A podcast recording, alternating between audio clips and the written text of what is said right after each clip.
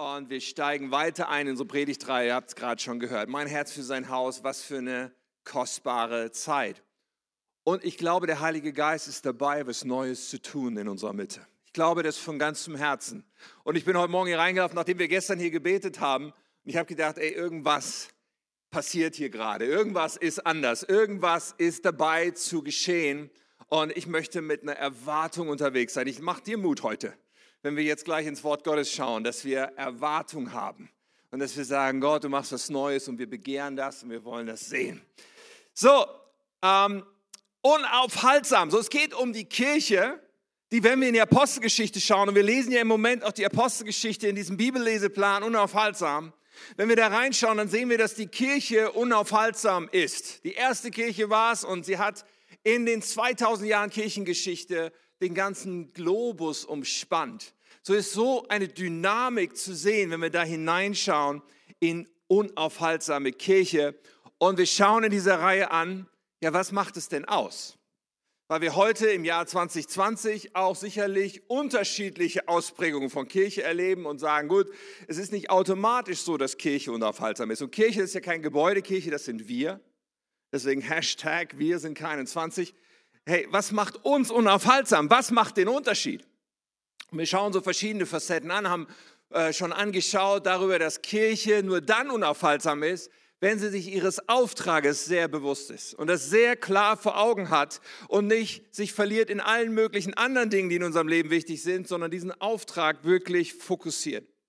Aber das eben tut nicht aus eigener Kraft, auch darüber haben wir gesprochen, sondern mit der Kraftausrüstung des Heiligen Geistes, die Gott uns gibt, damit wir diesen Auftrag überhaupt erfüllen können, der nämlich gewaltig ist. Letzte Woche haben wir über Gemeinschaft gesprochen, unaufhaltsame Gemeinschaft. Auch das ein Kennzeichen, was die ersten Christen schon so sehr ausgemacht hat, dass sie ihr Leben geteilt haben und es macht Unaufhaltsamkeit aus. So, und heute werden wir eine andere Facette anschauen, die sehr grundlegend ist, die aus meiner Sicht absolut unverzichtbar ist für unaufhaltsamen Glauben, für unaufhaltsame Kirche aber ein Thema, was, meine persönliche Wahrnehmung, nicht gerade Konjunktur hat. Okay? Nicht gerade irgendwie ständig in unserem Mund ist. Ähm, oh, ich stelle fest, dass ich meine Brille nicht aufhabe. Brillen und Mundschutz ist so ein Thema für sich, aber tatsächlich hilft es beim Lesen. Alright, also ein Thema, was wenig Konjunktur hat. Und der Ausgangspunkt wird ein Vers sein, den Paulus an Timotheus schreibt und er schreibt an ihn und, und erwähnt etwas eigentlich nur im Nebensatz. Er macht eine gewaltige Aussage über Kirche im Nebensatz. Und das führt uns in unser Thema rein, bevor wir beten. Alright. Apostel, nein, 1. Timotheus 3, so, 1. Timotheus 3, Vers 14. Da sagt Paulus, dies schreibe ich dir, also alles, was ich bis jetzt geschrieben habe in dem Brief, in der Hoffnung, bald zu dir zu kommen. Wenn ich aber zögere, damit du weißt, wie man sich verhalten muss im Hause Gottes, und jetzt redet er über Gemeinde, im Hause Gottes, dass die Gemeinde des lebendigen Gottes ist, die Säule und die Grundfeste der Wahrheit. Was für ein spannender Ausdruck. Die Gemeinde des lebendigen Gottes, das Haus Gottes, die Säule und die Grundfeste der Wahrheit. Wir wollen beten zusammen. Himmlischer Vater, ich danke dir von ganzem Herzen, du bist hier. Du wirkst in uns, du liebst uns, du ziehst uns zu dir, du willst uns offenbaren, wie deine Sicht ist, was, was, wie du tickst, wie du unser Leben prägen willst, Gott. Und ich bete, dass wir mehr, viel mehr von dir erkennen. Ich bete, Herr, dass du mit uns heute all das tun kannst und zu uns sprechen kannst in der Weise, wie du es auf dem Herzen hast. Wir begehren das, wir heißen dich willkommen und wir beten, Heiliger Geist, mach du mit uns, was dir gefällt. Danke, Herr, dass du das tun willst und tun wirst und dass jeder eingeschlossen ist in deiner Einladung. Amen. Amen. So, ich glaube, ich sage euch nichts Neues, wenn ich sage, dass in, bei Ehepaaren oder bei Paaren die beiden Partner meistens ziemlich unterschiedlich sind, oder? Ja, es gibt auch diesen Spruch, gleich und gleich gesellt sich gern, aber ganz ehrlich, meine Wahrnehmung von Ehepaaren ist eher, dass Unterschiede, Gegensätze sich anziehen. Ja, und auch bei Katja und mir, ich weiß nicht, ob es euch schon ein bisschen aufgefallen ist, aber wenn du uns irgendwie schon mal persönlich begegnet bist, wirst du feststellen, wir sind extrem unterschiedlich. Extrem verschieden in vielen Eigenschaften. Und das löst ja manchmal in der Partnerschaft dann so die Frage aus, wer ist eigentlich richtig? Ja, in seiner Empfindung, in seiner Art. Was ist eigentlich richtig? Ja, ist eine interessante Frage manchmal für Paare. Ähm, und auch bei uns. Also ein, eines der Sachen zum Beispiel, wo wir sehr unterschiedlich sind, ist Geschwindigkeit oder Drehzahl. Ja, also der Motor, den man so hat, mit welcher Drehzahl der läuft. Ja, ich mache Dinge in normaler Geschwindigkeit. Und normal klingt so wie richtig und so meine ich das auch. Aber Katja macht alles in High Speed. Alles in höchster Geschwindigkeit, mit höchster Drehzahl, wie so ein Rennwagenmotor, der die ganze Zeit bei 10.000 Umdrehungen läuft. So, also äh, alles super schnell, was zweifellos und neidlos anerkannt den Vorteil hat, dass sie unfassbar viel in kurzer Zeit schafft. Ja, also was diese Frau auf die Beine stellt in kürzester Zeit ist der Wahnsinn. Hat manchmal den Effekt, dass sie zum Beispiel mit dem Finger in der Tür hängen bleibt, wenn die Tür zufällt oder so, weil sie manchmal ein bisschen hektisch unterwegs ist. So eine Auswirkung von Geschwindigkeit, okay? Aber ich, ich gebe euch mal ein paar Beispiele so aus meinem Leben, aus unserem Leben. Weißt du, so, wenn wir sagen, okay, wir fahren jetzt irgendwo hin, dann fange ich so ganz in Ruhe an, meine Schuhe anzuziehen und sie sitzt schon im Auto. Ja, oder wir gehen zum Fitnessstudio, wir fahren zum Fitnessstudio, fahren auf den Parkplatz und ich habe noch nicht richtig eingeparkt, da ist Katja schon auf dem Ergometer, während ich noch meine Brille abnehme und meine Ohrstöpsel reintue und das Auto abschließe. Und sie hat schon gefühlt zwei Minuten auf dem Ding gestanden, bevor ich da überhaupt drin bin. Versteht die Story meines, heute Morgen, heute Morgen, ja? Wir fahren hier oben hin, wir, wir, wir überlegen, wo parken wir. Und Katja sagt, ja, ich steige schon mal aus. Zack, ist sie im Gebäude. Ich dann, als ich dann geparkt hatte und fünf Minuten später kam, fragte mich äh, jemand vorne, hey, ist deine Frau heute gar nicht dabei? Die ist schon Ewigkeiten hier, weil ich musste noch, versteht ihr, sehr, sehr unterschiedlich äh, kann das so sein. Und, und ähm, ich will sagen, meine Frau ist der Hammer. Und sie hat heute Geburtstag. Happy Birthday. Du bist die Beste überhaupt. Und ja, wir haben eine sehr unterschiedliche Geschwindigkeit. So für, für Paare, weißt du, bei diesen Fragen, man kann sich schon irgendwie drüber streiten, aber irgendwie ist es ja auch Auslegungssache, oder? Es kann ja jeder so ein bisschen anders machen. Und, und es ist ja nicht das eine richtig und das andere ist falsch. Aber es gibt andere Fragen im Leben. Fragen, die anders sind als Geschwindigkeit. Es gibt Fragen wie die Frage nach Gott. Es gibt die Frage nach Ewigkeit, die Frage nach Lebenssinn, auch moralische Fragen. Es gibt so viele Fragen. Und wir Menschen heute, oh, ein Stück weit wahrscheinlich zu jeder Zeit, sind eigentlich gewohnt, dass wir diese Fragen so behandeln, wie als wäre es nur so eine Sache von, der eine ist ein bisschen schneller und der andere nicht so, nämlich relativ. Wir behandeln auch ganz oft die großen Fragen so, als könnte jeder so für sich entscheiden, was richtig ist. Oder? Ich meine, das ist irgendwie so der, der Zeitgeist auch. Ja, so, so, wenn es um solche Fragen geht, Fragen, die zu tun haben mit Wahrheit. Die Wahrheit ist heute mein Thema. Und wir sind so gesellschaftlich gewohnt, solche Dinge zu sagen wie, du hast deine Wahrheit und ich habe meine Wahrheit. Jeder soll nach seiner eigenen Fasson selig werden. So als wären das alles Fragen, wo man selber schauen kann, wie man das denn so sieht. Und wir leben in einer Zeit, wo die Rede ist von alternativen Fakten und wo debattiert wird über Fake News und man so das Gefühl hat, es gibt viele Menschen, die leben mit der Überzeugung, dass sich die Wirklichkeit selber so machen können, wie sie denken und, und auch ihre eigene, wie sie sind und ihre Identität und so weiter. Das ist alles so eine Frage von, ich mache das so, wie ich denke und das ist die Wahrheit. Alles ist relativ. Du darfst deine Wahrheit haben. Nun, da kann es natürlich nur extrem störend sein oder extrem aufrührend sein, wenn einer kommt und den Anspruch hat von Jesus Christus. Wenn wir schauen, mit welchem Anspruch Jesus Christus aufgetreten ist, dann lesen wir das in Johannes 14, Vers 6. Und Jesus sagt dort Folgendes. Er sagt, ich bin der Weg. Ich bin die Wahrheit und das Leben. Niemand kommt zum Vater, und er meint den himmlischen Vater, er meint Gott damit. Niemand kommt zum Vater außer durch mich. Ich meine, das ist der Hammer, oder? Jesus sagt nicht, ich bin ein Weg. Es gibt viele Wege, such dir einen aus. Er sagt nicht, ich bin eine Wahrheit, du hast deine Wahrheit, ich habe meine Wahrheit, ich bin ein Lebensentwurf unter vielen, schau mal, welcher dir gefällt. Denn Jesus kommt mit einem ganz anderen Anspruch. Und was für ein Ärgernis ist das? Ich bin der Weg. Nicht ein Weg, der Weg. Ich bin die Wahrheit. Er kommt mit einem absoluten Anspruch.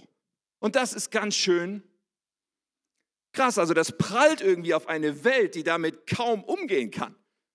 Damals war das übrigens auch schon so. Ich, ich, ich finde diese Unterhaltung, die Jesus mit Pilatus hatte, kurz bevor er dann ans Kreuz ging, finde ich bemerkenswert. So Pilatus unterhält sich mit Jesus, das steht in Johannes 18, und sagt so zu Jesus, ja, du bist also doch ein König. Und Jesus bestätigt ihm das. Du sagst es, ich bin ein König, dazu bin ich geboren. Dann sagt Jesus, ich bin gekommen, ja, wir sind bei Johannes 18, ich bin gekommen, um der Welt die Wahrheit zu bringen. Okay, hier sagt Jesus seinen Anspruch nochmal, mit anderen Worten. Ich bin gekommen, um der Welt die Wahrheit zu bringen. Wer die Wahrheit liebt, wird erkennen, dass meine Worte wahr sind. Da fragte Pilatus, was ist Wahrheit? So, die Unterhaltung ist dann zu Ende. Pilatus will nicht wirklich die Antwort, sondern Pilatus, bei ihm ist das eher so, pff, Wahrheit ist das, was ich sage, was wahr ist. Wahr ist, ist das, was ich definiere. Ich bin schließlich der Statthalter hier. Ich habe hier die Macht, ich habe hier das Sagen. Also come on, ich definiere die Wahrheit. Pilatus war das Paradebeispiel eines Menschen, der eigentlich flieht vor der Wahrheit. Was ist die Wahrheit? Haben wir einen Begriff von Wahrheit nach dem Motto, was sich für mich gut anfühlt, was für mich irgendwie passt, was, was irgendwie ich so logisch finde, das ist die Wahrheit? Nun, Jesus sagt, ich bin die Wahrheit. Und Wahrheit ist die Wirklichkeit Gottes. Wahrheit ist, wer Gott ist und alles, was er sagt, ist wahr. Sein Urteil, seine Sicht, seine Unterscheidung von richtig und falsch, von gut und böse das ist wahr.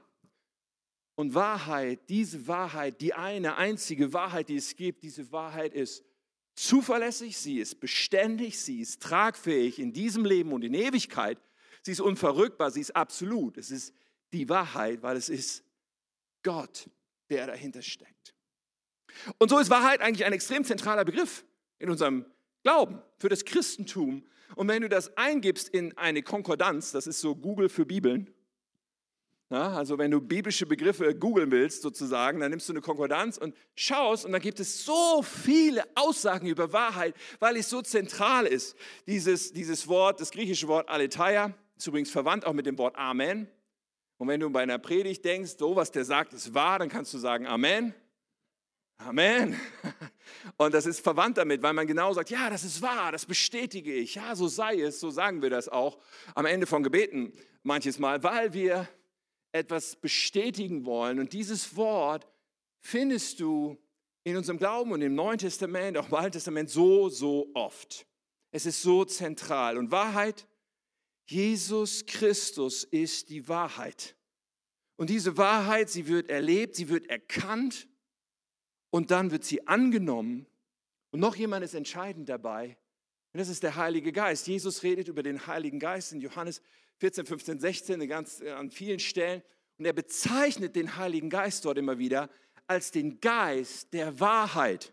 Ich habe euch das mal mitgebracht, Johannes 16, Vers 12. Ich hätte euch noch vieles zu sagen, sagt Jesus zu seinen Jüngern. Aber ihr könnt es jetzt nicht ertragen. So, das ist jetzt too much. Und dann sagt er folgendes. Doch wenn der Geist der Wahrheit kommt, wird er euch in alle Wahrheit leiten. Wisst ihr, Wahrheit, das ist etwas, das kannst du nicht trennen vom Glauben, weil es geht darum, ja schon unsere Errettung, schon, dass wir zu Gott finden, hat damit zu tun, dass wir Wahrheit erkennen und annehmen. Und darauf reagieren und sagen, okay, ich erkenne, dass du der einzig wahre Gott bist. Jesus Christus, du bist der Sohn Gottes für mich gestorben. Ich erkenne das und nehme dich an als meinen Herrn. Und dann geht es damit weiter.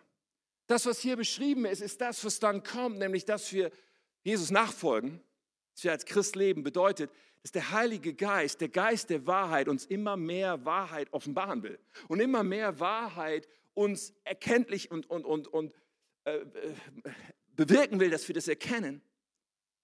Und dann richten wir unser Leben und unser Denken und Handeln danach aus. Es ist unaufhaltsam. Und ich meine, die Frage kann man ja jetzt stellen, warum rede ich über unaufhaltsame und unaufhaltsame Kirche und jetzt die ganze Zeit über Wahrheit? Es ist unverzichtbarer Bestandteil von unaufhaltsamer Kirche und von unaufhaltsamem Glauben, dass die Wahrheit nicht verbogen, nicht verwässert, nicht relativiert ist, sondern dass wir die Wahrheit hochhalten, dafür einstehen. Und Paulus hatte das ja gesagt, so die Gemeinde des lebendigen Gottes ist die Säule und die Grundfeste der Wahrheit. So eine Eigenschaft von Kirche ist es, Säule und Grundfeste der Wahrheit zu sein.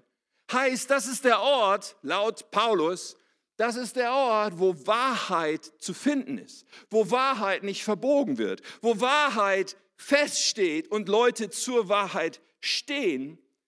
Es ist der Ort, wo man die Leute findet, die für Wahrheit einstehen. So sehen wir das im Neuen Testament.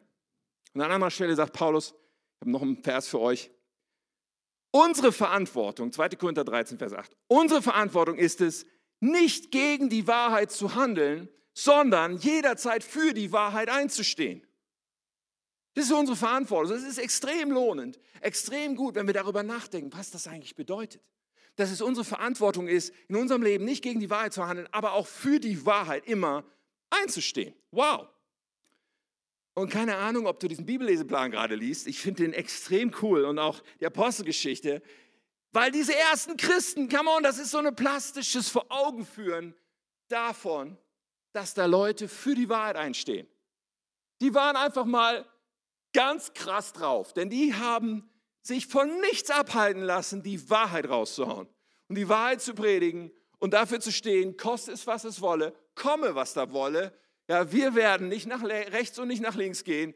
Das ist die Wahrheit. So. Und immer wieder ecken sie an, in Jerusalem natürlich bei dem Hohen Rat, bei den Priestern, die ja schon Jesus letztlich ans Kreuz gebracht haben. Und dann, denen es überhaupt nicht schmeckt, dass die jetzt von diesem auferstandenen Jesus die ganze Zeit reden. Und dann verbieten die denen das. Aber denen ist es gerade mal egal, die machen es trotzdem. Und dann stehen sie wieder vor, ihnen, vor ihnen in äh, Apostelgeschichte 5. Und da heißt es, haben wir euch nicht befohlen, nie wieder im Namen dieses Mannes zu lehren? fragte der Hohepriester. Stattdessen habt ihr eure Lehre von Jesus in ganz Jerusalem verbreitet und wollt uns die Schuld an seinem Tod geben. Ja, wem denn sonst? Ganz ehrlich, das waren die, die Jesus ans Kreuz, ja, und das haben die immer wieder gesagt. Und dann antworten Petrus und die Apostel, man muss Gott mehr gehorchen als Menschen. Man muss Gott mehr gehorchen als Menschen. Ich hoffe, dass dieser Satz sich bei uns einbrennt. Man muss Gott mehr gehorchen als Menschen. Das hat damit zu tun, dass wir sagen, die Wahrheit werde ich nicht verbiegen. Ich werde für die Wahrheit einstehen. Ich werde die Wahrheit festhalten. Und diese ersten Christen haben das getan. Aber so wie die ersten Christen das getan haben, ja, können wir uns auf das Gleiche einstellen wie bei ihnen. Zum einen, ich meine, es ist erstmal total inspirierend, weil diese erste Kirche hat Kraft gehabt. Diese erste Kirche, da haben sich unzählige Menschen bekehrt. Bei dieser ersten Kirche, da wurden so viele Menschen geheilt, da wurden Tote auferweckt, da ist so unfassbar krasses passiert. Sie war unaufhaltsam. Aber wir können uns auch einstellen auf etwas anderes, was bei dieser ersten Kirche der Fall war, weil Wahrheit eckt an. Wahrheit ist unbequem. Wahrheit will nicht jeder hören. Wahrheit fordert heraus. Wahrheit erzeugt Gegenwind. Ich meine, erstmal schon mal bei uns, wenn wir nur für unser Leben dieses Licht der Wahrheit sozusagen in unser Leben scheinen lassen, dann merken wir, oh, da gibt es Dinge, da ist mein Leben nicht ausgerichtet an der Wahrheit. Es ist herausfordernd. Und dann will ich sagen, okay, ich will mein Leben vollkommen ausrichten an der Wahrheit, die von Gott kommt. Aber dann natürlich, wenn wir für die Wahrheit stehen, auch bei anderen Menschen. Bei Menschen, die nicht mit dem Konzept rumlaufen, dass jemand das Recht hat, die absolute Wahrheit zu sein, sondern dass ich mir doch eigentlich zurecht basteln kann, wie ich gerne leben möchte, wie ich die Dinge sehen möchte, was ich für richtig halte. Natürlich ecken wir an, wenn wir für die Wahrheit stehen. Nun, ich glaube, dass auch heute in der Kirche und in der, in der Christenheit wir natürlich in der Gefahr stehen, diese Wahrheit zu verbiegen. und Wahrheit auszublenden an bestimmten Stellen, wo sie nicht opportun ist, uns nicht schmeckt oder irgendwie uns Schwierigkeiten macht, wenn wir dazu stehen. Da gibt es verschiedenste Gründe. Ein Grund ist Menschenfurcht, also auch sowas wie Gruppendynamik, ja. Wir vielleicht in einer Umgebung sind von Menschen, wo wir genau wissen, wenn wir für die Wahrheit stehen, dann finden die das nicht cool. Oder wenn wir eine bestimmte Sache abweichend von der Wahrheit tun, dann ist es doch so, dass wir einfach nur tun, was alle tun, oder? So dieses Gefühl von, alle machen das. Also mache ich doch einfach mit. Wir stehen ja auch in dieser Gefahr, dass wir das normal finden, was alle normal finden. So, alle lästern, alle reden hinterm Rücken, alle ähm, spicken bei einer Klassenarbeit, alle lügen, wenn es gerade praktisch ist, alle machen was schwarz am Finanzamt vorbei. Das machen doch alle. Alle kiffen oder alle gehen unverheiratet ins Bett mit ihrem Partner oder alle schauen sich Pornos an oder alle tun, die Liste ist lang. Und wir können bei so vielen Fragen irgendwie so unterwegs sein wie alle, in Anführungsstrichen. Und danach richten, uns unser Leben danach richten, dass wir nur das tun, was sich gut anfühlt und nicht das, was wahr ist, dass wir das tolerieren, was nicht die Wahrheit ist oder sogar selber leben, was nicht die Wahrheit ist. Übrigens, kleiner Gedanke noch nebenbei, ich meine, auch wenn man sich so eine Predigt anhört, wie ihr jetzt gerade, und ich tue das ja auch, wenn wir uns Predigten anhören, was ist so der Blick auf die Predigt? Ich kann dir sagen, erstmal, was als Prediger mein Selbstanspruch ist. Ich möchte nicht eine Wahrheit verkündigen, nicht eine, die man sich aussuchen kann und gegen die man sich auch entscheidet, sondern ich suche danach, die Wahrheit zu verkünden. Ja, Paulus sagt es auch zu Timotheus an einer Stelle, hey, pass auf, dass du die Wahrheit kompromisslos predigst. Das ist der Anspruch, den ich auch an mich habe. Bin ich darin immer unfehlbar? Nein, kein Prediger würde das, glaube ich, von sich behaupten. Jedenfalls keiner, den ich kenne, dass einem das immer zu 100 Prozent gelingt. Aber das ist der Anspruch. Aber für den Hörer, und der bin ich auch, der bist du jetzt gerade, für den Hörer ist der Anspruch nicht zu sagen, oh, schmeckt mir das, was da gerade gepredigt wird? Finde ich das gut? Hört sich das für mich gut an? Das sind eigentlich nicht die Fragen, sondern die Frage ist, ist es die Wahrheit? Deckt sich das mit dem, was das Wort Gottes sagt? Und wenn ja, dann will ich das ganz krass an mein Leben ranlassen. Dann will ich mich davon prägen lassen. Dann will ich nicht sagen, ach, das sagt der Tim ja nur, weil er irgendwie Pastor ist und irgendwelche Interessen verfolgt. Nein, nein, dann will ich sagen, das ist die Wahrheit. Gott spricht und ich will es an mich ranlassen. So, wir stehen alle, glaube ich, in der Gefahr, Wahrheit zu verbiegen, Wahrheit zu verdrängen, aus verschiedensten Gründen. Ein Grund, der da auch noch zu nennen ist, ist, dass manchmal Lebensumstände oder Lebensereignisse passieren und wir dann dazu neigen können, plötzlich etwas, was wir bisher als Wahrheit in unserem Leben geglaubt haben, irgendwie an die Seite zu stellen. Und das habe ich schon oft erlebt. Ja, dass jemand zum Beispiel sich in einen anderen Menschen verliebt, obwohl er verheiratet ist und plötzlich ist nicht mehr, nee, für mich ist die Ehe etwas, was, wofür ich kämpfen will und alles für tun will, sondern plötzlich, ah nee, die Ehe war eh schon immer kaputt und für Gott ist es okay, dass ich auch glücklich bin hier in dieser neuen Partnerschaft. Oder jemand erlebt, dass ein naher Verwandter, vielleicht ein Neffe oder ein eigenes Kind oder so, sich outet als homosexuell und plötzlich sind Dinge, die vorher bestimmte Überzeugungen waren, ganz anders. Oder jemand, ähm, jemand wird ungewollt schwanger. Und plötzlich ist Abtreibung eine Option, obwohl es das nie war. Und das sind, ich meine, krasse Beispiele, große Themen. Und ich kann total verstehen, dass wenn solche gewichtigen Lebensereignisse da sind, dass sie unser Leben erschüttern, dass sie uns ins Wanken bringen, dass wir auch neu nachdenken und so weiter. Aber das, worauf es dann ankommt, ist, ob wir in unserem Herzen eins klar machen. Wenn ich hier erschüttert bin, wenn ich mich neu frage, ob ich das wirklich glaube, dann will ich aber nicht mit dem Anfahrtsweg daran gehen, okay, ich muss jetzt die Wahrheit biegen, bis sie zu meinem Leben passt, sondern ich möchte suchen nach der einzigen Wahrheit und gebe Gott das Recht, ganz gerade mit seiner Wahrheit zu sein. Und dann sage ich, okay, das ist, was ich glaube, was ich erkenne, wofür ich auch stehen will weiterhin die Wahrheit verbiegen ist eine Sache, mit der wir sozusagen, ist die eine Seite, auf der wir sozusagen vom Pferd fallen können. Wir können die Wahrheit verbiegen, relativieren, verdrängen, All diese Dinge. Aber es gibt eine andere Seite, auf der können wir auch vom Pferd fallen. Vielleicht sitzt du hier oder zu Hause und denkst, Moment mal, aber es gibt doch noch das andere, nämlich so Leute, die einem die Wahrheit so um die Ohren hauen. So selbstgerecht einfach, bam, einen richten. Und ja, diese zweite Seite gibt es auch. Es gibt diese Seite, dass Menschen denken können, dass wir denken können, wir haben die Wahrheit gepachtet. Und wir sind in der Lage und berechtigt, andere zu verurteilen und zu beurteilen aufgrund dessen, dass wir ja die Wahrheit gepachtet haben. Und ja, in Jesu Zeiten waren die Pharisäer und Schriftgelehrten diejenigen, die sozusagen prototypisch dafür standen, zu glauben, wir haben die Wahrheit und andere können wir jetzt verurteilen. Also können wir diesen Fehler machen. Glauben, dass wir die Wahrheit gepachtet haben, natürlich. Und ich glaube, dass wir Christen leider oft genug in diesem Ruf stehen, die Moralapostel zu sein, die, die meinen, was Besseres zu sein. Und dann fallen wir auch auf der anderen Seite vom Pferd. Weil, und jetzt hör mich und nimm das bitte unbedingt mit, weil Wahrheit, die Wahrheit, Jesus, die Wahrheit kommt nie allein, sondern Wahrheit kommt immer in Verbindung mit etwas anderem. Was meine ich damit? Über Jesus wird Folgendes gesagt, Johannes 1, Vers 14. Er, der das Wort ist, wurde Mensch und lebte unter uns. Ja, die Rede ist von Jesus Christus.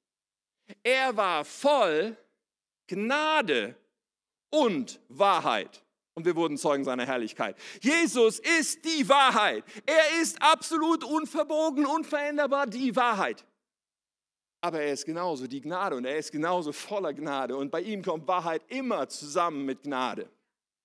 Und das sehen wir auch, als Jesus zum Beispiel mit dieser Ehebrecherin konfrontiert wird in Johannes 8. Und in der damaligen Zeit, in der damaligen Gesellschaft, unter den Umständen war das ein todeswürdiges Verbrechen, was sie begangen hatte. Und alle erwarten von, ihr, dass, von ihm, dass, sie nun, dass er nun sie verurteilt. Und am Ende dieser Geschichte sagt er Folgendes zu, dir, zu ihr. Er sagt, ich verurteile dich nicht. Aber er bleibt nicht dabei stehen. Er sagt auch, geh hin und sündige nicht mehr. Bei Jesus gibt es ein absolutes, ich stehe zur Wahrheit, aber es gibt immer auch ein, wenn du zu mir kommst, ist da Annahme und ist da dieses immer Wahrheit in Liebe und in Gnade. Liebe, äh, so wird es ausgedrückt in Epheser 4, Vers 15. Stattdessen lasst uns in Liebe an der Wahrheit festhalten. Ja, Paulus sagt nicht, haut euch die Wahrheit um die Ohren, sondern er sagt, lasst uns in Liebe an der Wahrheit festhalten. Und dann werden wir in jeder Hinsicht Christus ähnlicher werden, der das Haupt seines Leibes der Gemeinde ist. So, das führt dazu, dass wir Jesus ähnlicher werden, wenn wir in Liebe an der Wahrheit festhalten, wenn Wahrheit in Gnade und in Liebe uns kennzeichnet, unser Maßstab ist, unser Kompass ist. Und wir auf keiner Seite von diesem Pferd fallen. Ich habe euch das mal so mitgebracht wie auf so einem Armaturenbrett, diese Grafik hier. So Wahrheit in Liebe und Gnade, das ist wie Jesus unterwegs ist, das ist die Richtschnur. Aber wir können auf beiden Seiten vom Pferd fallen. Und vielleicht nimmst du dieses Bild, um dich selber zu checken, um selber dir mal diese Frage zu stellen. So, Jesus ist in der Mitte, er ist die absolute Wahrheit, unverwässert, unverbogen, kompromisslos. Er ist zugleich Liebe und Gnade. Wer zu ihm kommt, wird angenommen. Er will uns zurechtbringen. So, und wo stehen wir? Neigen wir dazu, andere zu verurteilen? Innerlich zu denken, oh, wie kann der nur, wie kann die nur? Uns für was Besseres zu halten. Oder da gibt es verschiedene Ausprägungen. Wir können auch einfach nur versuchen, unsere Fassade ordentlich und sauber zu halten, sodass jeder andere glaubt, bei uns ist alles in Ordnung und wir sind peinlich darum bemüht, dass alles nach außen hin gut aussieht, obwohl nach innen hin oder dahinter so vieles nicht gut ist. Das sind alles Ausprägungen dort.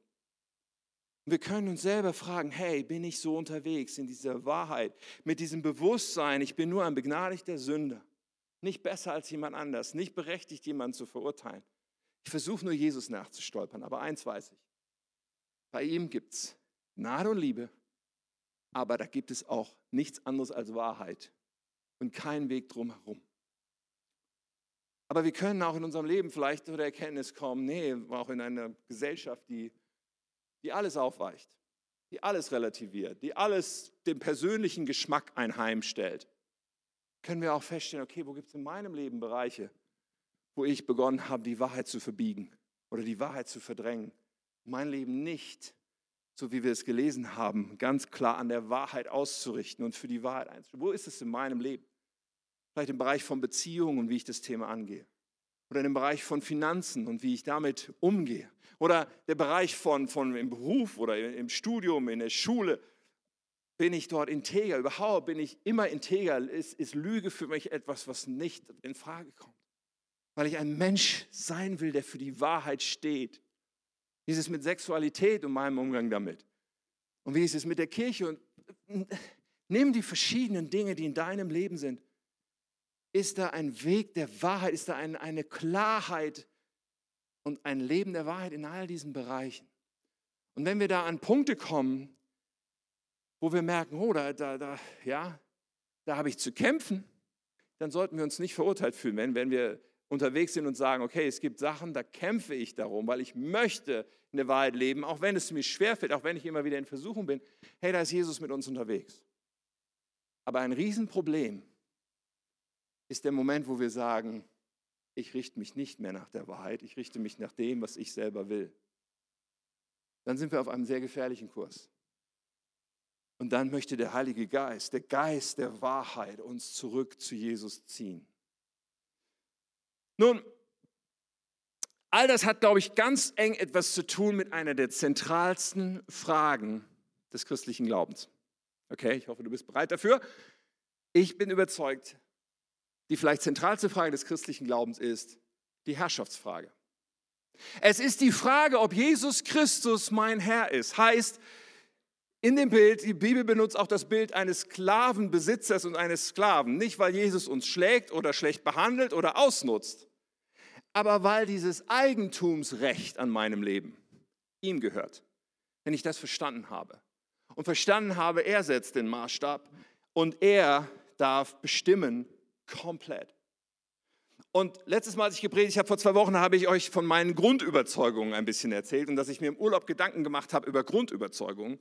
Und es ist schon hier oben. Ich habe nämlich eine weitere Grundüberzeugung aufgeschrieben im Urlaub, die habe ich sogar als erstes aufgeschrieben und die lautet, von der Herrschaftsfrage hängt alles ab. Ich bin davon überzeugt. Ich, Tim, bin davon überzeugt, dass von der Herrschaftsfrage alles abhängt. Wenn unser Leben rückhaltlos der Herrschaft Christi unterstellt ist, wird er uns nie verlassen und immer Wege finden, uns zu leiten und uns zu verändern.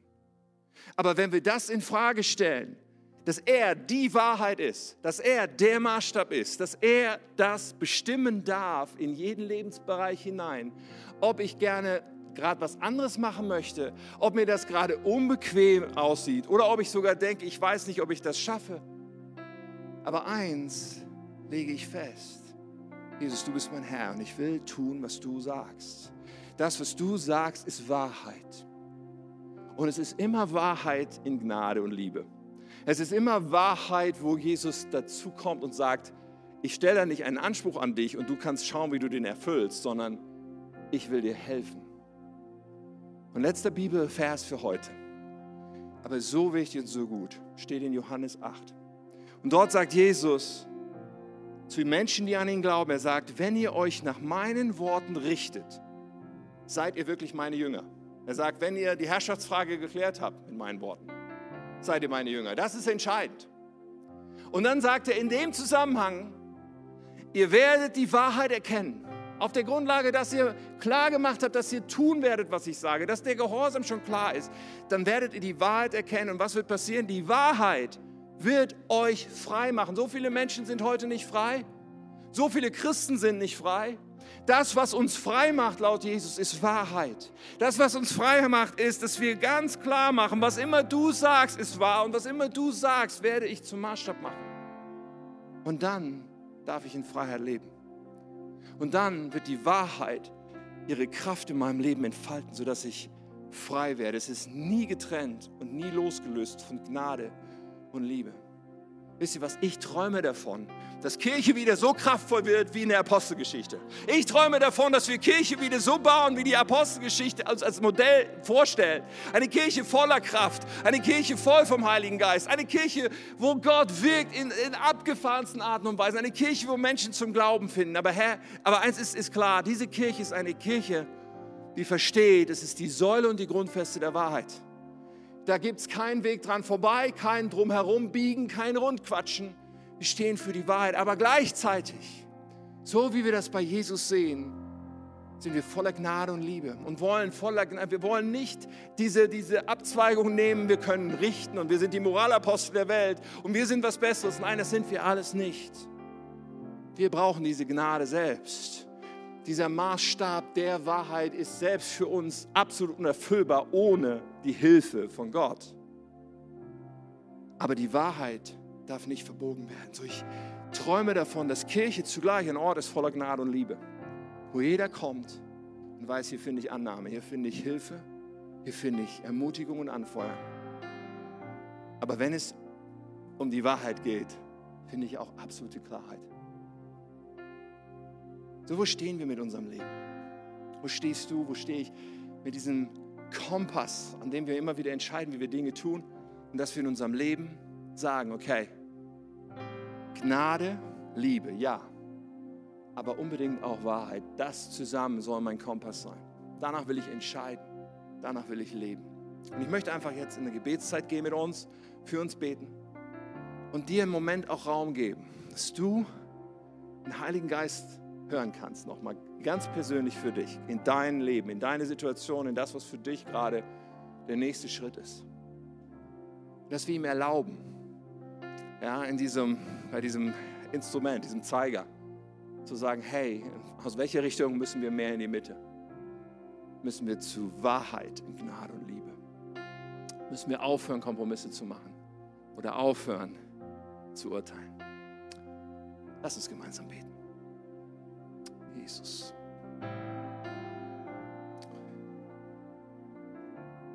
Heiliger Geist, du bist hier.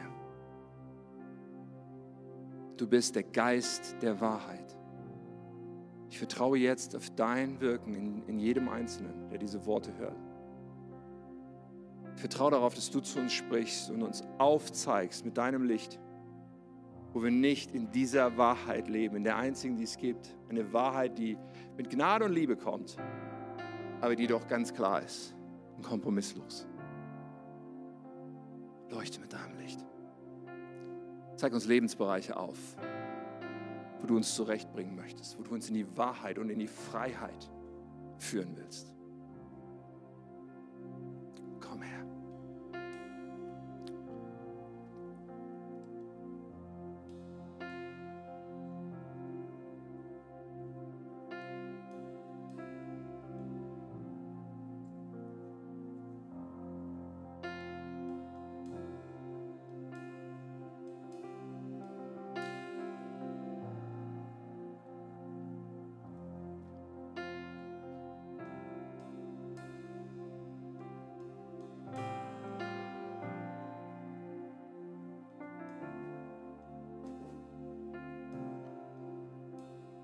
Glaube, es gibt eine Person und Gott sagt zu dir, du, du hast in deinem Kopf, ich kann nicht. Ich, ich schaffe das nicht. Und Gott sagt zu dir, doch, weil ich werde dir die Kraft geben. Und die Frage ist nicht zuerst, ob du kannst. Und die Frage ist zuerst, ob du mir erlaubst, ob du mir vertraust, dass ich gut bin. Dass das, was mit meiner Wahrheit kommt, das Beste für dich ist. Selbst wenn es jetzt etwas Loslassen bedeutet. Selbst wenn es jetzt für dich ein Verlust bedeutet, ein Schritt zurück. Vor dir liegen Segen und Fluch. Vor dir liegt mein Leben, was ich für dich habe. Oder ein Leben, was du auf eigene Rechnung führst. Du wirst das zweite in Ewigkeit bereuen, aber meine Arme sind ausgestreckt zu dir.